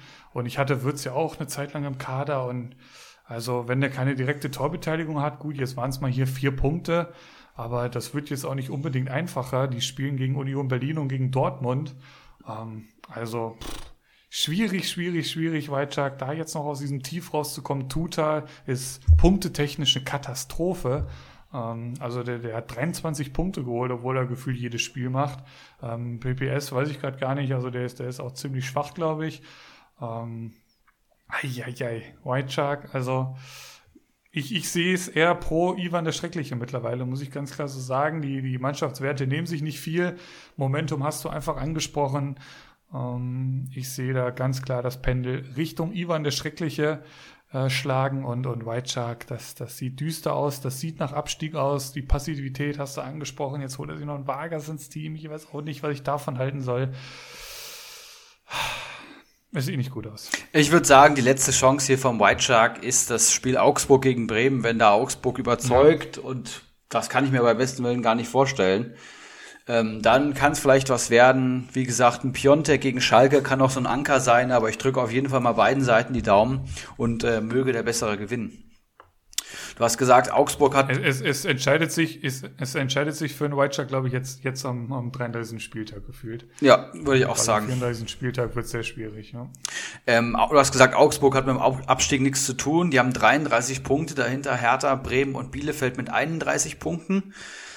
Oh, Tatsache. Das könnte schon noch richtig eng werden. Also Augsburg würde ich auf jeden Tatsache, Fall mit in die Verlosung nehmen. Ich meine, sie haben, dadurch, dass sie zwei Punkte mehr haben, sicherlich die besten Chancen, aber eben auch noch den FC Bayern zu Gast. Also da ist noch alles offen hinter Mainz. Und jetzt lass Bremen mal gewinnen. Oh, ja, ja, doch, doch, die stecken da echt noch ganz schön tief drin, das wusste ich gar nicht. Apro Krass, aber generell, das ist ja ab Platz 13 dann, ne? Genau. es ist ein wahnsinnig spannender Abstiegskampf. Ähm, ähnlich spannend, und das ist eine tolle Überleitung, würde ich sagen, ist der Aufstiegskampf in Liga 3. Kurz noch abschließend, Ja. Wixelsberger und Mr. Chancentod aus Liga 2 sind raus. 555 Punkte und 440 Punkte. Ja. Die werden sich auch nicht mehr gegenseitig einholen. Die werden sicher in die nun besprochene Liga 3 kommen. Ja, wenn Mr. Chancentod dann eben nicht einen Wout Weghorst am Saisonbeginn mal holt und damit Gold richtig liegt, dann wird's auch ganz, ganz eng für den Manager, der ähm, ja das Wochenende vor allem mit, mit äh, Weizenbier trinken und Quadfahren verbringt, statt mit seinem Comunio-Kader. Und das merkt man dann halt auch. Passt da aber sehr gut hin, habe ich so, habe ich so den Eindruck in Liga 3. Ich glaube, das könnte sehr, sehr lustig werden. Unterhaltsam auf jeden Fall, ja. Ich denke auch. Sehr gut. Dann Liga 3. Ähm, Platz 1. Glückwunsch zum Aufstieg in Liga 2, würde ich mal sagen. Spielvereinigung Bamboleo Rutschbahn, der zweitbeste Comunio-Manager unserer drei Ligen, nach Punkten zumindest, mit 1154 Punkten und einem sensationellen Mannschaftswert von 97 Millionen. Ähm, extrem souverän Liga 3 gewonnen, aber auch der absolute Favorit gewesen, würde ich mal sagen, auf den Aufstieg und spielt einfach schon lang. Comunio weiß, was er macht und ähm, ja, tütet einfach extrem gute Deals ein, habe ich das Gefühl. Im Sturm sehe ich ähm, Haaland, Coman und Müller, dazu noch ein Gregoritsch als Ergänzung. Allein das ist äh, Weltklasse. Mittelfeld Bellingham, Neuhaus, Zuba und Olmo. Auch richtig stark und dann Abwehr, zumindest mal solide. Gumni, Davies, Pavard, Mittelstädt, Halstenberg und Klostermann. Da jetzt keiner über 100 Punkte, auch wenn die Namen sich gut anhören, würde ich mal sagen. Und im Tor dann Schwolo. Das ist auf jeden Fall der beste Kader der dritten Liga und äh, der absolut verdiente Aufstieg. Davies bei 48 Punkten, ey. Krass, ne? der letzten Saison. Pavard bei 77. Das war jetzt auch nicht unbedingt zu erwarten. Krass, ja. Ja, dann geht's weiter mit unserer Vierergruppe, die ja zwei Aufstiegsplätze unter sich ausmachen. Wir haben in der Verlosung El Pollo mit 876 Punkten, Mannschaftswert 52 Millionen. Wir haben Baslers 11, 872 Punkte, Mannschaftswert 45 Millionen. Stramboli 868 Punkte, 66 äh, Millionen Mannschaftswert und Goldson auch 868 Punkte, 59 Millionen. Das heißt, wir, die, die Manager trennen hier tatsächlich acht Punkte. Ja, vier Manager trennen an Spieltag 33 acht Punkte und zwei von vier steigen nur auf. Also mehr Herzschlagfinale kann man sich, glaube ich, nicht wünschen in so einem Aufstieg. Ich glaube, alle anderen feiern es total, aber die vier Jungs, mit denen will ich jetzt auf jeden Fall nicht tauschen. Magst du uns einen Kader vorstellen? Fangen wir mit Platz 2 an. El Pollo, 876 Punkte, 39 Punkte jetzt am vergangenen Wochenende geholt.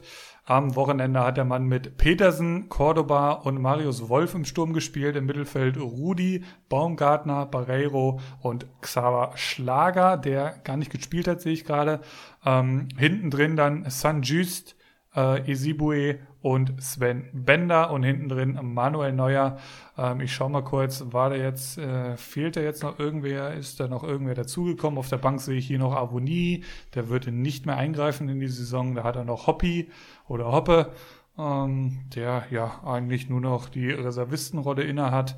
Ähm, ansonsten, ja, hat er, hat er, hat er mit Harit gespielt am Wochenende? Nee, hat er auch nicht. Den, hat, den sehe ich jetzt noch im Team. 3,4 Millionen wert. Ähm, ja, Schalker ist halt so eine Sache, ne? Ähm, Hasebe sehe ich hier noch. Ich sehe noch, nö, ansonsten war's das. Soweit El Polio, 52 Millionen ist diese Mannschaft wert. Ähm, wie finde ich dieses Team? Ähm, Cordoba hast du gesagt, hatte man sich so ein bisschen mehr erwartet. Ja, Schalke kommt noch. Aber ich könnte mir halt auch vorstellen, dass jetzt mit von, von Spiel zu Spiel ja irgendwann auch mal so langsam, aber sicher so die Ermüdungserscheinungen größer werden. Also die, die spielen ja jetzt im zwei, drei Tage Takt. Ich glaube, Mittwochabend geht's weiter. Ähm, also das ist ja wirklich schon Tempo und das nach äh, zweiwöchiger Quarantäne. Da kannst du jetzt auch nicht mehr eben am, am Sportplatz ein bisschen trainieren, sondern hängst den ganzen Tag zu Hause rum. Also das ist schon sehr, sehr schwierig. Dafür machen sie es eigentlich relativ gut. Ähm, aber ob Cordoba da jetzt tatsächlich als so der Matchwinner rausgehen wird, wie wir uns das ja, erhofft hatten, zumindest die Cordoba-Besitzer, bleibt abzuwarten. Baumgartner hinten im Mittelfeld ist natürlich eine Granate. Ähm, 111 Punkte, jetzt 11 Punkte am Wochenende geholt. Aber da ging es halt eben auch gegen Schalke. Ähm, Hoffenheim spielt noch gegen Bielefeld und Hertha. Ist tatsächlich gar nicht so unattraktiv.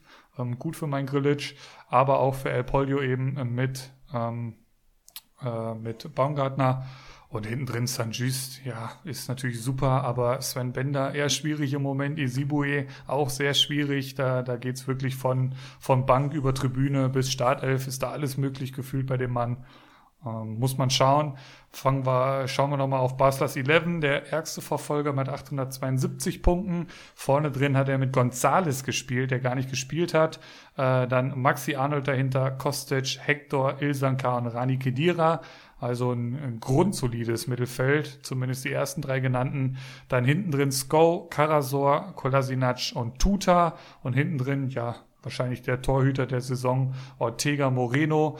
Der gefällt wahrscheinlich nicht nur mir sehr, sehr gut, ähm, sondern auch jedem Communio-Manager. Ähm, Mittelfeld ragt natürlich heraus mit Arnold, Kostic und Hector. Kostic haben wir angesprochen, da geht es noch gegen Schalke, da muss einiges gehen. Ähm, gegen Freiburg, wenn du noch mehr als Europa League willst, muss da auch einiges gehen. Ich weiß nicht, wie es um die Krankenakte um Gonzales steht, ehrlich gesagt. Also ein Krankheitssymbol ist jetzt hier nicht. Weißt du was zu Gonzales? Nee, kann ich nichts zu sagen gerade. Nee, das finden wir gleich raus, reichen wir nach. Ansonsten, ja, ist das eigentlich jetzt auch nicht der Kader, wo ich sage, yo, also, also in Liga 2 wird schwierig werden, sage ich mal, mit den beiden Teams. Das ist jetzt so mein erster Eindruck. Wie siehst du es jetzt erstmal die zwei Kader? Tatsächlich, also Baslers 11 finde ich nochmal eine Ecke schwächer als El Pollo, aber so generell, und ich habe gerade parallel schon mal in Stramboli und Goldsons Kader geschaut, ähm, macht das die Situation fast für mich noch prekärer, denn ich finde, dass ähm, El Pollo und Baslers 11 hier tendenziell eher die schlechteren Kaderer haben, aber halt auch Einzelspieler, die es sofort entscheiden können, ne? wie ein Baumgartner, der auch mal gerne zwei, drei Torbeteiligungen in einem Spiel sammeln könnte. John Cordoba, der eben jetzt gegen Schalke auch spielt, auch wenn da vermutlich wieder Piontek anfängt. Du hast es eben schon angesprochen, die wechseln sich da vorne auch so ein bisschen ab. Ähm, ja, Baslers 11 funktioniert eigentlich nur durch Kostic und Arnold, der ganze Kader, aber die haben halt die Rückrunde auch komplett rasiert, kann man sagen. Kostic bombastisch drauf, aber ja, Schalke und Freiburg kommen, da kann schon noch was gehen und Arnold wird wenig machen können gegen, ähm, ich glaube, was, was haben wir gesagt, Mainz und Leipzig oder so. Puh, ja. puh. Also schwierig. Ganz schwierig, stimme ich dir vollkommen zu. Ich schau, ich schaue jetzt hier auch nach Gonzales, also jetzt das, das Augsburg-Spiel kam zu früh, ähm, wollen sich Zeit lassen, das alles vernünftig auszukurieren. Also es hört sich jetzt nicht zwingend an, als, als dass der am Wochenende jetzt äh, volle 90 Minuten spielt. Es geht gegen Gladbach und Bielefeld. Ähm, da auf Gonzales zu setzen, ist nicht ganz ohne Risiko. Und dann lass uns mal äh, Strambolis äh, Kader reinschauen, denn der gefällt mir tatsächlich so von den Namen her auf jeden Fall am besten. Im Tor äh, Flecken, der jetzt wieder zurückkommt und tatsächlich spielt. Das ist äh, stark. Viererkette bestehend aus Ginter, Chan, Elvedi und Hinteregger. Das ist richtig, richtig stark. Chan, Elvedi und Ginter über 100 Punkte. Hinteregger wird die 100 Punkte vermutlich noch knacken. Das ist eine bombastische Viererkette im Mittelfeld. Ach, Riedle Baku sehe ich hier auch noch. Ja, den hat er auch noch im Kader. Da wird er wahrscheinlich einen von den Verteidigern verkaufen müssen. Ich glaube, er hat auch eine Facebook-Umfrage dazu ähm, erstellt gehabt. Okay, da wird er von denen noch einen abgeben, aber egal, wen er hier abgibt, ist, ist auf jeden Fall trotzdem eine herausragende Viererkette im Mittelfeld dann. Ja. Ähm, Keins Andrich habe ich selber im Kader, sehr ärgerlich, hat sich, glaube ich, beim Warmmachen jetzt verletzt. Ähm, der wird die 100 Punkte vermutlich auch noch knacken, wenn er fit wird am Wochenende. Äh, Keins Andrich, Aydin von Schalke, Solai und Samaseku. Das ist auf jeden Fall auch so ein bisschen das Mittelfeld der Underdogs. Andrich und Soloi hätte keiner erwartet, dass sie die 100 Punkte knacken und beide im Kader von Stramboli. Und dann sehe ich noch Daniel Didavi jetzt als Ergänzung. Auch da muss man abwarten, der ist halt mal äh, direkter Torschütze irgendwie am Spieltag und dann spielt er mal wieder gar nicht. Das ist auch so ein bisschen Wechselbad der Gefühle als die Davi-Besitzer. Und halt Leon Bailey mit dieser Zehn-Sache. Da wird auch viel drauf ankommen, was da passiert. Und halt auch sein einziger Stürmer im Kader. Das heißt, er wird sich vermutlich sehr schwer tun, Leon Bailey jetzt zu verkaufen, da er vermutlich keinen Ersatz mehr bekommt. Das heißt, er muss, muss eigentlich einen Verteidiger abgeben und sich zwischen den fünf zu entscheiden, ist eine der schwersten Entscheidungen und ich kann mir vorstellen, dass die direkten Einfluss auf seinen Aufstiegsplatz haben äh, könnte. Aber summa summarum muss ich sagen, Bombenkader und ich finde der zweitbeste der Liga tatsächlich.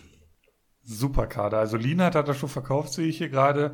Ähm, die Davida, da muss man ja zu Stuttgart eh generell sagen, die haben halt brutales Verletzungspech irgendwie im Moment. Also die gehen wirklich am Stock. Bailey wäre mir viel zu heiß. Ähm, und gerade bei dem Marktwert, jetzt mit einem gebrochenen C, ähm, gut, es geht ja für Leverkusen tatsächlich auch noch ein bisschen was, glaube ich, natürlich, aber ähm, ob die den so schnell dann mit einem gebrochenen C wieder fit werden, dass der vor einem Ball tritt, das weiß ich immer nicht. Da, da muss man immer bedenken, also der, der gegnerische Abwehrspieler weiß auch, dass der Schmerzen am, am dicken C hat. Ähm, von daher, puh. Aber wie du schon sagst, ist halt der einzige Stürmer. Du willst natürlich auch nicht mit minus vier Punkten in den Spieltag gehen. Ja. Ganz, ganz verzwickte Situation bei Stramboli. Ansonsten gefällt mir der Kader auch richtig gut, klar. Ähm, aber ja, Andrich muss man schauen, ist so ein kleines Fragezeichen dahinter. Bailey ein großes Fragezeichen dahinter. Ähm, kein Torwart. Gut, Flecken hat jetzt einen Punkt geholt, sehe ich hier gerade. Ähm, puh, spannend. Wie sieht's mit Goldston aus? Stell uns den auch noch vor. Ähnlich gut, muss ich sagen. Im Tor Rafa Giekewitz und Thomas Kubek. Ja, Bacardi ist klar, wen er aufstellen würde. Ich glaube, Goldston wird weiter Giekewitz aufstellen. Ähm, Viererkette bestehend aus Christopher Lenz, Brunner, Günther und Kempf. Also auch eine Vierer-Underdog. Ähm, Viererkette, kann man sagen. Lenz 82 Punkte, Brunner 75 Punkte, Christian Günther 99 Punkte und Kempf 109 Punkte. Also alles Preis-Leistungswunder. So sollte eine Comunio Viererkette aussehen, würde ich mal sagen. Im Mittelfeld ähm, Danny Latzer 51 Punkte und dann Caligiuri und Kimmich 124 und 172 Punkte. Absolut herausragend. Dazu noch Leimer, der gerade seinen Comeback, glaube ich, gefeiert hat und einen, seinen ersten ja. Comunio-Punkt geholt hat diese Saison. Und ähm, Grilic mit 88 Punkten und einem äh, Marktwert von 5 Millionen. Und im Sturm natürlich der große André Silva, von dem hier auch vieles abhängen wird ja, kann man auch runterbrechen auf Kimmich und Silva. Wenn die liefern, wird's noch was beim Goldson. Wenn die nicht liefern, dann wird's vermutlich eher nichts werden. Er hat zwar wirklich eine tolle Viererkette, die gut Punkte beisteuert, aber da ist jetzt auch keiner dabei, der mit einem Doppelpack vermutlich das entscheiden wird. Und auch Latza, Leimer und Grilic sind jetzt auch eher so die Typen Punktehamsterer als jetzt die Typen äh, Torschützen. Das heißt, er muss eigentlich hoffen, dass André Silva jetzt gegen Schalke und Freiburg äh, bomben wird. Aber ansonsten liest sich der Kader auch ganz gut. Ich weiß aber auch, dass ich das die ganze Rückrunde schon sage. Und ähm, ja, Goldson schon viel früher, viel weiter, viel weiter oben eröffnet, äh, erwartet hätte. Und das ist eben nicht so. Und jetzt, und das ist die ganze Krux an dem, was wir jetzt hier seit einer Stunde besprechen. Es sind halt nur noch zwei Spieltage, ne?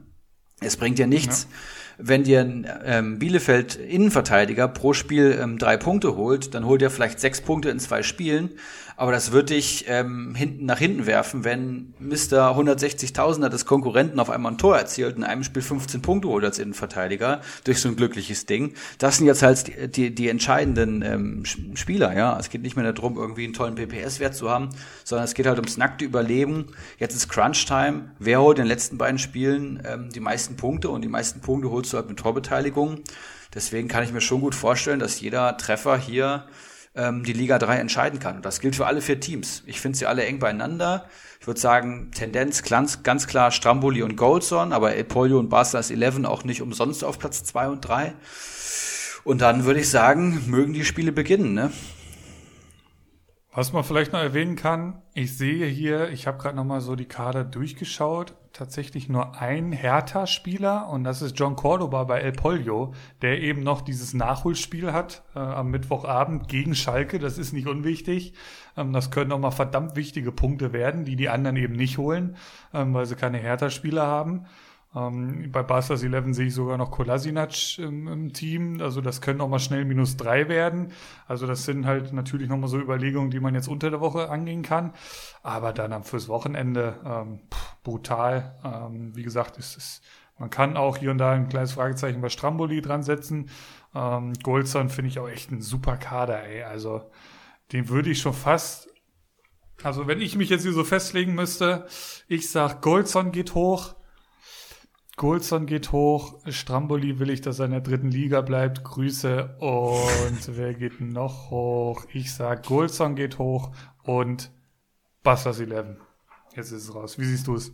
Ich sag, ähm, ah, ist schwierig. Ich sag, Goldson geht nicht hoch. Ich sage, Stramboli und El Pollo gehen hoch. Ist aber nur ein Bauchgefühl und rein rational würde ich wahrscheinlich sagen, Goldson und Stramboli. Ja, ja super, super brutal. spannend. brutal, wirklich, wirklich richtig gut spannend. Auch da schauen wir noch mal kurz so ins Mittelfeld Schmittler 99 natürlich zu erwähnen, der ja wie die Feuerwehr gestartet ist, äh, Wahnsinns Hinrunde gespielt hat, jetzt dann so ein bisschen abreißen musste. 815 Punkte mit Abstand der schwächste Mannschaftswert. Also auch da hat dann irgendwann die Passivität zugeschlagen und äh, seine Opfer gefordert. Ähm, dahinter dich gefolgt von Zwietracht Maximus, der ja schon übers Doppelte Mannschaftswert hat. Ähm, aber die zwei werden nicht mehr ganz oben angreifen. Ähm, ansonsten, ja, schauen wir mal kurz so ein bisschen hier durch. Ähm, Kiezkicker sehe ich hier, den dachte ich eigentlich, war der nicht aber auch eine ganze Zeit lang ganz unten drin.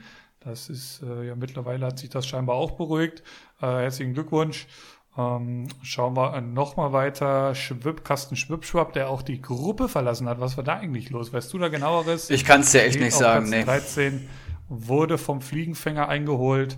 Ähm, da, die haben die Plätze getauscht. Gott van Kabak wurde eingeholt von Fliegenfänger 09. Also auch im Mittelfeld sehr eng beieinander. Dein Bruder auf 15. Ähm, die Grillfeierplätze aktuell. Örmel der Knusprige, der es schafft, äh, ja, fast 30 Punkte hinter der Messi zu hängen. Das musst du halt auch erstmal schaffen. Örmel, liebe Grüße, falls du das hörst. Unfassbar. Ähm, Dr. Bob auf 18. Oh, oh, oh, und Closes 11 auf 17. Also auch da ist es da noch nach oben was möglich? Nee, so die Grillfeierplätze scheinen auch festzustehen. Ne? Ja, ich denke auch. Vielleicht noch zu erwähnen, Keiler Genuss Nun, der ja auch lange Zeit sich Hoff oh, Hoffnung auf einen oh, ja. Aufstieg gemacht hat. Der war am 20. Spieltag noch Tabellenzweiter und ähm, ja, hat nach, nach äh, jedem Weizen, was er an einem Samstagnachmittag getrunken hat, sich mehr eingeredet, dass er auf jeden Fall zu den Aufsteigern gehören wird. Und dann kam auch so ein bisschen der Abstieg, muss man sagen. Also dann am 23. Spieltag schon noch Siebter gewesen und dann schleichend sich runtergewirtschaftet auf mittlerweile den zehnten Platz und wirklich weit weg von den Aufstiegsrängen. Ähm, da fehlen einfach mal einige Punkte und ja, der wird auch nächste Saison auf jeden Fall wieder Liga 3 bereichern. Ja. Schön mit Mr. Chancentod zusammen. Ähm, aber ja, Grillfeierplätze, vielleicht noch dein Wort dazu, äh, scheint festzustehen, ne? Ja, ähm, ist in Ordnung. Es gibt ja keine Absteiger in der Liga per se jetzt, es sei denn, es möchte jemand hier nicht mehr weiter ähm, spielen. Das gilt natürlich für alle Ligen, aber ich glaube, da wird sich fast nichts mehr tun. Ne? Die letzten fünf sind es ja hier, glaube ich, sogar in der 20er Liga ähm, dann würde es natürlich nicht so sein. Da bin ich mir gerade nicht mehr sicher, wie wir das Regelwerk aufgesetzt haben. Ich meine, in der Liga sind es nämlich die letzten fünf, die hier an der Grillfeier teilnehmen ah, und dann könnten es noch einige werden tatsächlich. Also dann kommen noch Slatan AB, mein Bruder, die TSG Schamlippen, Goat van Kabak und der Kasten Schwipschap würde ich auch noch in die Verlosung reinnehmen. Könnte noch was mhm. passieren. Fliegenfänger 09, auch Mannschaftswert tatsächlich nur 22 Millionen. Wie geht das denn? Ähm, auch der könnte vielleicht noch reinrutschen, wenn er keinen Torschützen mehr hat oder so. Also bin ich mir gerade nicht mehr sicher, wie das Regelwerk ist. Auch da weiß Bacardi Diakite sicherlich besser Bescheid als ich gerade. Ähm, aber Closes 11, Dr. Bob, der Messi und Örmel, der Knusprige, die stehen für mich ganz klar fest. Aber auch an Örmelstelle, ne? Man will ja auch vermeiden, das scheiß Kostüm anzuziehen. Und, und äh, ich sag mal so, und wenn wir den persönlich abholen, der Mann wird dieses Kostüm tragen. Ja, kann ich mir sehr gut vorstellen, Örmel. In so einem kleinen Bohrradanzug ich weiß nicht, wie eitel er ist, da muss man auf. Da gibt's ja allerlei Ideen. Ich weiß nicht, wie eitel er ist charakterlich, dafür kenne ich ihn nicht gut genug, aber das, äh, da, da, gibt, da muss man schon hart kämpfen. Ne? Da wurden schon einige derbe Kostüme ausgepackt. Also das wird auf jeden Fall ein toller Tag. Das wäre für mich auf jeden Fall die maximale Höchststrafe, äh, so ein scheiß Kostüm anzusehen. Ich bin froh, dass ich es letzte letztes Jahr noch äh, abwinden konnte. Dieses Jahr habe ich nichts mit zu tun. Nächste Saison äh, kennst du mein Ziel, habe ich in der letzten Folge hier schon großkotzig bekannt gegeben. Da will ich dann auch nichts mit dem Abstieg zu tun haben. Ähm, gut, so viel zu unseren Ligen. Du hast noch heiße Eisen. Ähm, und wenn es die Zeit noch zulässt und du noch Lust hast, hätte ich noch ein kleines Spielchen. Ja, sehr gerne. Dann machen wir mit einem heißen Eisen erstmal, ähm, rollen wir erstmal los. Da habe ich vier Stück mitgebracht und ich glaube, alle sind interessant für diese Saison, für die letzten beiden Spieltage und vor allem auch für nächste Saison. Da probiere ich jetzt immer mehr den Bogen zu spannen, denn ich habe tatsächlich schon mal eine Liste angefangen mit den Playern to watch für die nächste Saison. Also es ist schon Das ist ja auch das Schöne ne, am Kommunio-Zyklus. Jetzt gerade so ein bisschen das Downgrade und die Erschöpfung. Bundesliga ist zu Ende. Ich habe keinen Titel geholt, noch meinen zweiten Platz verloren, aber nächste Saison, da greife ich wieder richtig an. Egal. Mhm. Mein heißes Eisen Nummer eins ist Ezekiel Palacios von Bayer Leverkusen, der sich unter Hannes Wolf vollkommen stabilisiert hat und vor allem auch Stammspieler geworden ist mit seinen 22 Jahren, finde ich beachtenswert. Comunio Marktwert 5,49 Millionen und ja, nur 29 Punkte insgesamt am Konto. Das ist jetzt wirklich nicht so viel, aber er hat auch, hat auch erst acht bewertete Einsätze, was ein PPS von 3,6 macht. Das ist zumindest mal solide. Leverkusen spielt jetzt auch nicht die Sterne vom Himmel und hat sich vor allem unter Hannes Wolf defensiv stabilisiert. Und da hat Ezekiel Palacios auf jeden Fall einen Anteil dran. Hat 16 Punkte in den letzten drei Partien allein geholt. Das heißt, der PPS der letzten drei Partien ist dann über fünf und der PPM der letzten drei Partien ist dann auch über eins und damit würde ich ihn, glaube ich, schon empfehlen in der aktuellen Form und ich glaube auch, für nächste Saison eine super interessante Aktie. Ich kann mir vorstellen, dass wenn er so die Saison beendet, dass er ein absolutes Hype-Objekt wird in der kommenden Vorbereitung und dann auch ja um die fünf bis sieben Millionen rangieren wird und dann wäre er vermutlich wieder zu teuer. Aber für den aktuellen Zeitpunkt auf jeden Fall eine Kaufempfehlung. Dann mache ich weiter mit Florian Grillitsch. Auch den kennen, glaube ich, alle mittlerweile sehr gut. 25 Jahre ist er. Finde ich einen absolut geilen Bundesligaspieler, so rein persönliche Meinung. Mittelfeld gelistet, Comunio Marktwert glatt 5 Millionen und hat 88 Punkte geholt. 17 Punkte in den letzten drei Partien ohne eigenes Tor. Auch das absolut herausragend und eine tolle Form. 24 bewertete Einsätze, macht ein PPS von 3,67 über fast die gesamte Saison und in den letzten drei Spielen ist der PPS bei 5,67. Das ist richtig stark. PPM in den letzten drei Spielen auch 0,88. Also hier spricht, glaube ich, alles dafür. Ähm, Hoffenheim wird nächste Saison nicht das Internet, also nicht international spielen und wird sich blendend auf die Bundesliga fokussieren können. Hat einen wahnsinnig talentierten Kader und ich ja. glaube, dass Hoffenheim einfach deutlich besser performen wird als jetzt diese Saison. Oder halt früh der Trainer gewechselt wird, eins von beiden auf jeden Fall. Und Grillitsch performt halt eigentlich immer, egal in welchem Team er spielt. Absolut. Dann mache ich weiter mit Alassane Player von Borussia Mönchengladbach. Oh, oh, oh. Der tatsächlich auch super drauf ist, ja. 28-jähriger Stürmer, wir kennen ihn alle. Comunio Marktwert 8,88 Millionen. Player für mich eigentlich schon eine Big Gun mit aber immer Schwächephasen, aber aktuell halt keine Schwächephase. Hat ähm, in den letzten drei Spielen tatsächlich 17, ne, 23 Punkte geholt. Und ähm, das macht auch ein PPS von ähm, 7,67 in den letzten drei Spielen und ein PPM von 1,16 in den letzten drei Spielen. Und Gladbach hat jetzt auch kein unattraktives Restprogramm, würde ich sagen, und Gladbach allgemein mit deutlich verbesserter Form. Ich glaube nicht, dass sie noch die Europa League erreichen, maximal die Conference League. Aber Player, ähm, ja, einfach, wenn er in Form ist, immer eine Kaufempfehlung. Und für eine Bicker noch eigentlich noch unterbewertet. Und dann geht's weiter, oder ich, ich schließe ab, sagen wir es mal so, mit Andre Duda. Auch den kennen, glaube ich, mittlerweile alle. Ähm, der, der mich am meisten überrascht hat überhaupt im Comunio-Mittelfeld diese Saison, vielleicht neben Wataru Endo. 26 Jahre ähm, bei Köln der Dreh- und Angelpunkt des Offensivspiels, mittlerweile so als Achter, glaube ich, gelistet. Ähm, 136 Punkte am Konto, herausragend in ähm, 30 Partien, also macht auch eigentlich jedes Spiel. PPS über die Saison bei 4,53 und beim ersten FC Köln ist das schon richtig stark.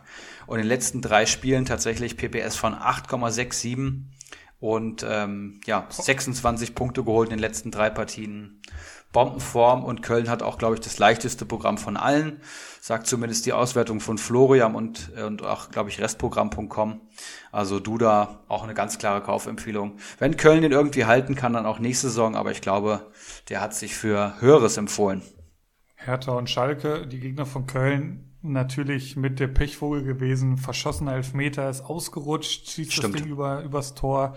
Das wäre es, wäre das, ich glaube, es 2-2 wäre es gewesen. Ähm, maximal bitter. Dann noch diese scheiß Handsituation, was, was eigentlich niemals Hand war. Also Köln kurz dran am Ausgleich geschnuppert. Ähm, aber es sollte nicht sein. Dadurch dann 1-4 Niederlage. Ganz, ganz bitter.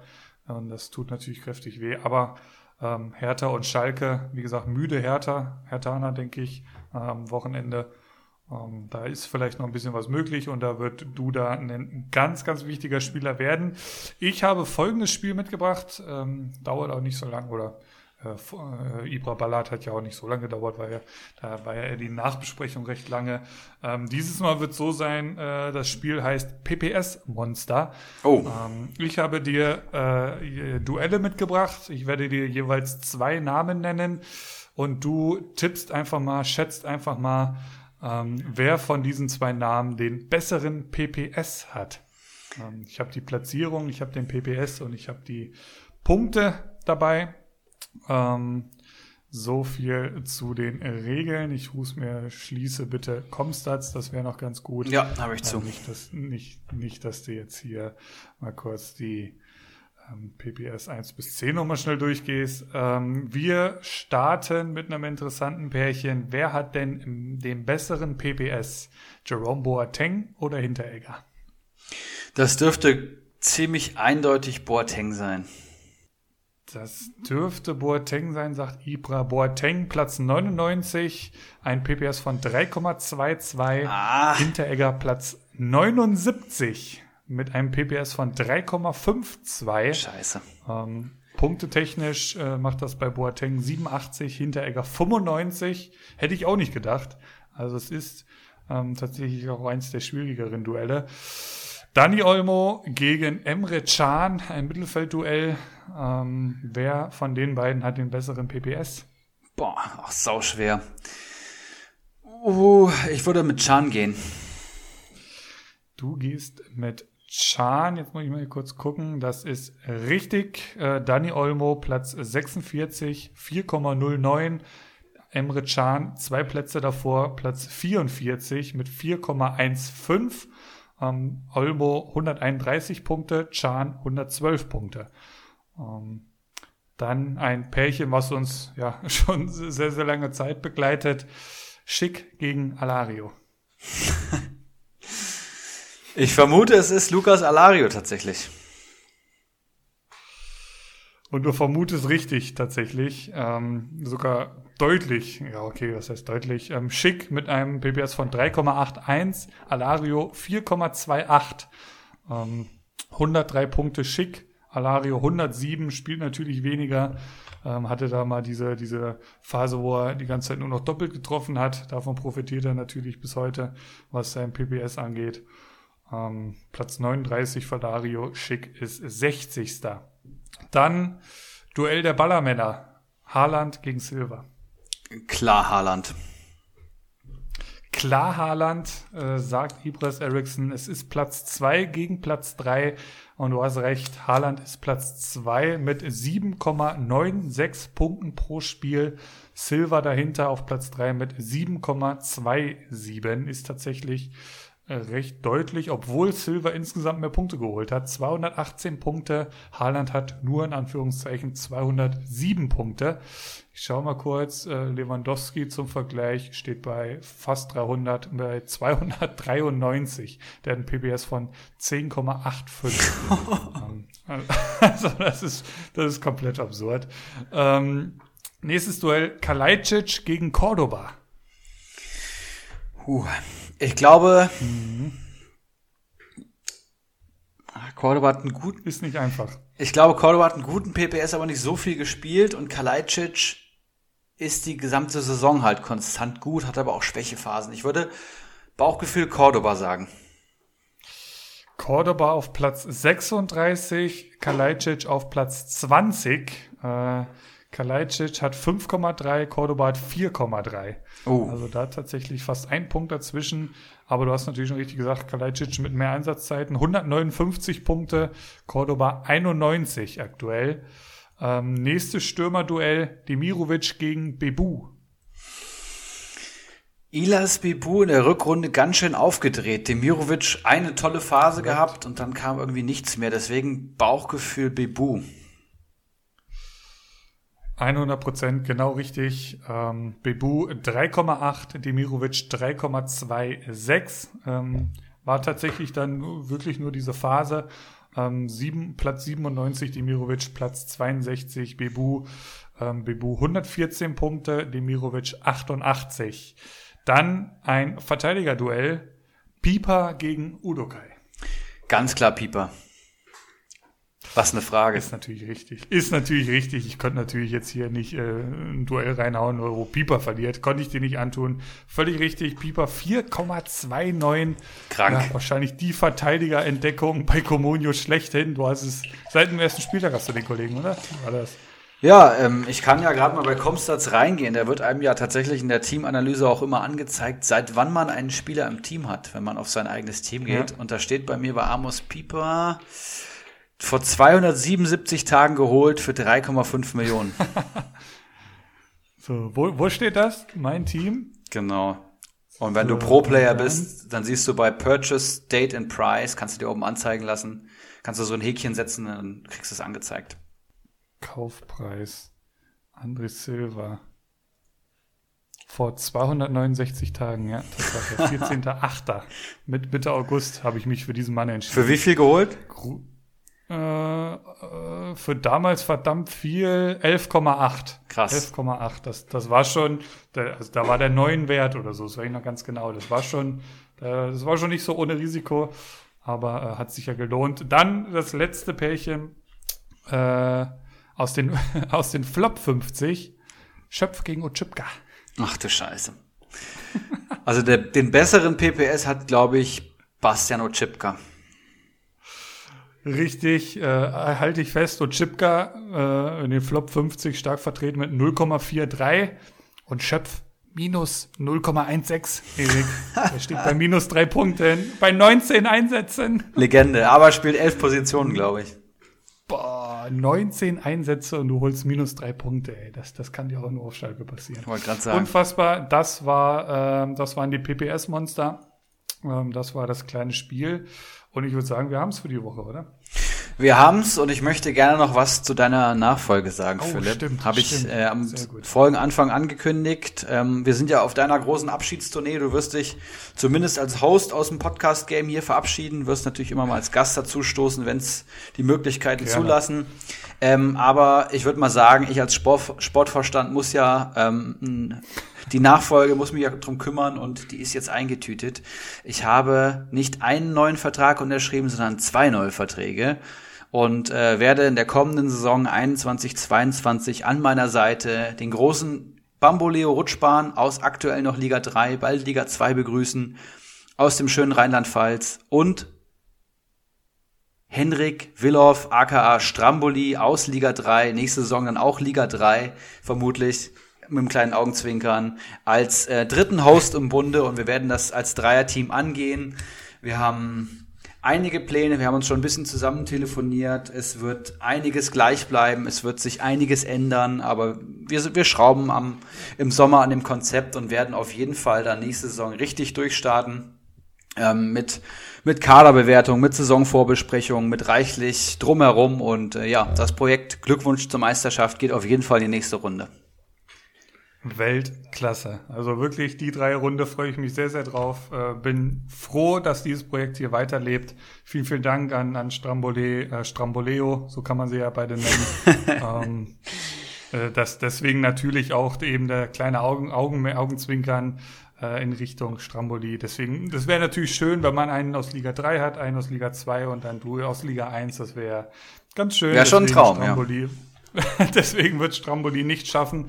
Ähm, aber ja, natürlich äh, freue ich mich drauf, ähm, da wenn ihr hier meine, meine Ziele und Erwartungen für die nächste Saison vorlest. Äh, und da werde ich natürlich maximal viele Spitzen einbauen.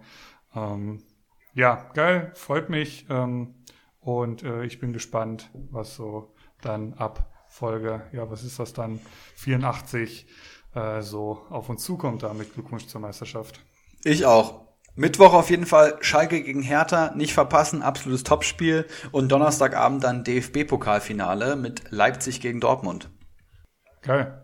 Ähm, dementsprechend äh, die, das Dortmunder Spiel und das Leipziger Spiel am äh, Sonntag erst. Ich schau mal kurz, ähm, welche das betrifft. Nee, da haben wir es. Dortmund. Ja? Ach so, sorry, ja, nee.